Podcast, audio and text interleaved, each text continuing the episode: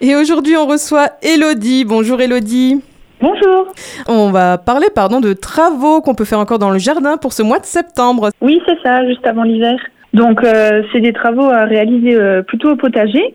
C'est le moment du nettoyage. Je pense que les pieds de tomates sont déjà débarrassés cette année. Quelque chose d'important, c'est que les pieds de tomates, euh, surtout s'ils ont été malades, il faut surtout pas les mettre au compost parce que euh, les spores de, de ces maladies peuvent rester après dans le compost et tu risques après de les remettre dans ton jardin quand tu vas épandre ton compost. Après, euh, c'est encore le moment de semer. Alors, tu peux semer de la mâche parce qu'elle est résistante, elle passe l'hiver.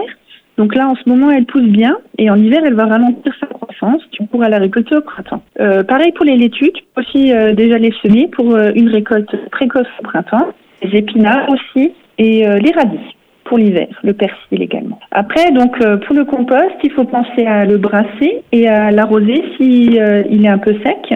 Et euh, dans, tes, dans les zones du jardin où tu n'auras pas de culture pendant l'hiver, tu peux semer des engrais verts comme euh, du trèfle, de la luzerne ou de la moutarde qui enrichiront ton sol et évitera le dessèchement euh, et l'érosion du sol pendant l'hiver. Voilà, et puis après, pour les petites plantes qui peuvent encore être plantées en ce moment, il y a les scaroles frisées ou les scaroles normales, le pain de sucre aussi. Donc, un petit conseil pour les scaroles, quand elles sont bien formées, tu peux les ficeler pour que le centre euh, blanchisse, pour que ce soit plus tendre.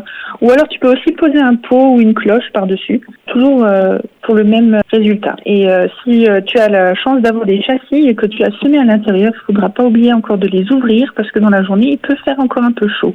Voilà. Et puis, on peut aussi parler des rhubarbes, la ciboulette et d'autres vivaces qui fleurissent en été.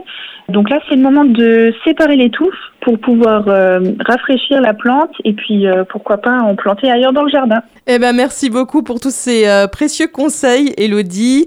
Et puis, eh ben, on te dit à bientôt. À bientôt.